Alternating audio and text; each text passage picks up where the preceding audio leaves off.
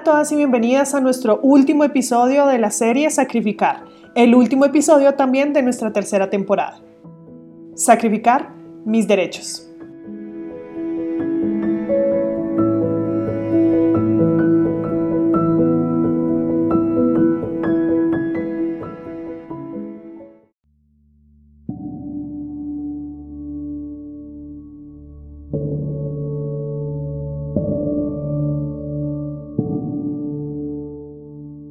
El sacrificio conlleva esfuerzo, entrega, entrega de eso que quiero hacer, quiero decir, e incluso entrega mis pensamientos.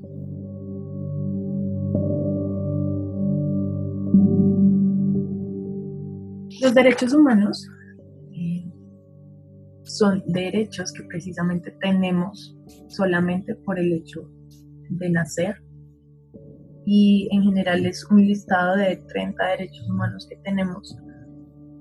Sin embargo, solo por nombrar algunos, eh, por ejemplo, tenemos el derecho a nacer libres e iguales, el derecho a no recibir torturas ni tratos crueles, el derecho a la libertad de opinión y expresión, tenemos el derecho a descansar y al disfrute del tiempo libre, y el derecho a la libre personalidad, el derecho del libre desarrollo de la personalidad.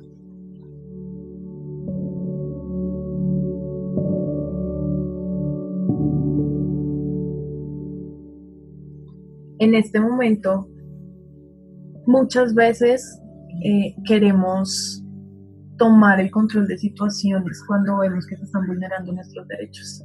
Entonces queremos eh, nosotros mismos y en nuestras manos dar respuesta a esa vulneración de los derechos que, podemos estar sintiendo en ese momento.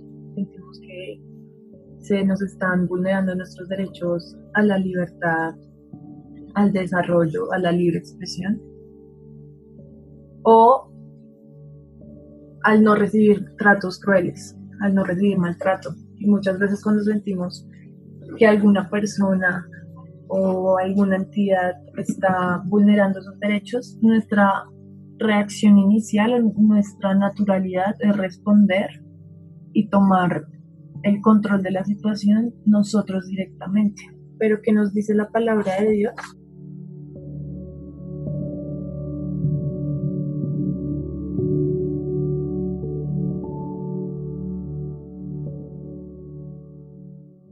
En Romanos 12, 19, Dios nos dice, no tomen venganza, hermanos míos, sino dejen el castigo en las manos de Dios.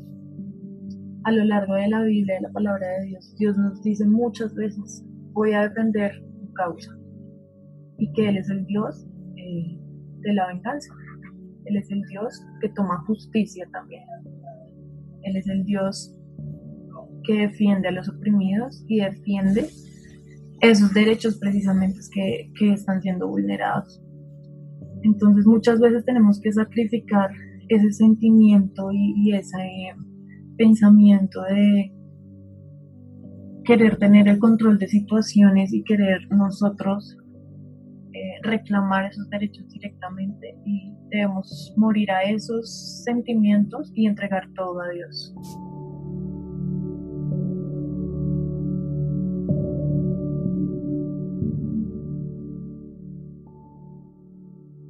Pero también que nos dice la palabra y teniendo en cuenta, em,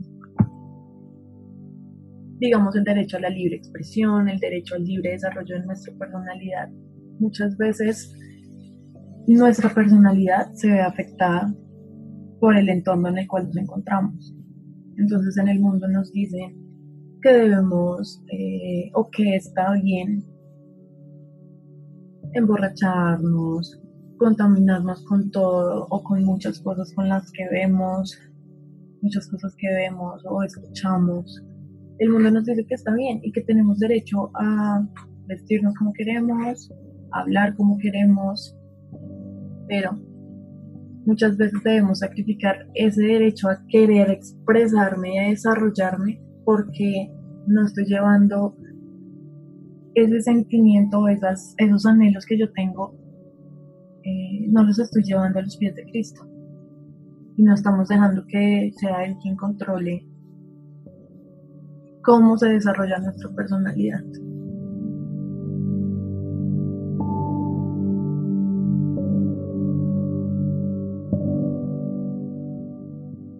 ¿Y qué nos dice la palabra de Dios respecto a esto?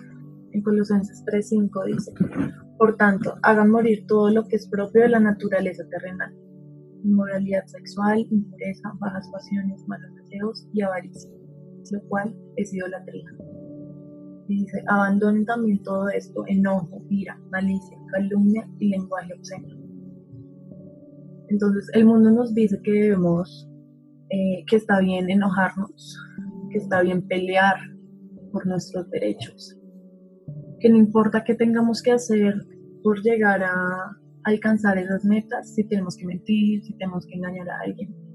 Pero Dios nos dice que sacrifiquemos todos esos sentimientos o, ese, ese pensamiento de que lo que yo quiero hacer es lo que está bien y que le entreguemos todo eso y que debemos morir a eso.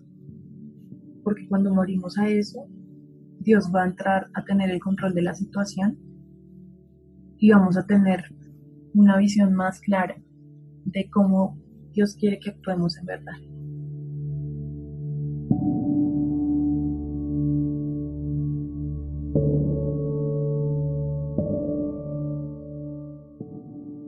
Y Dios va a ser quien moldee nuestra personalidad y nuestros gustos.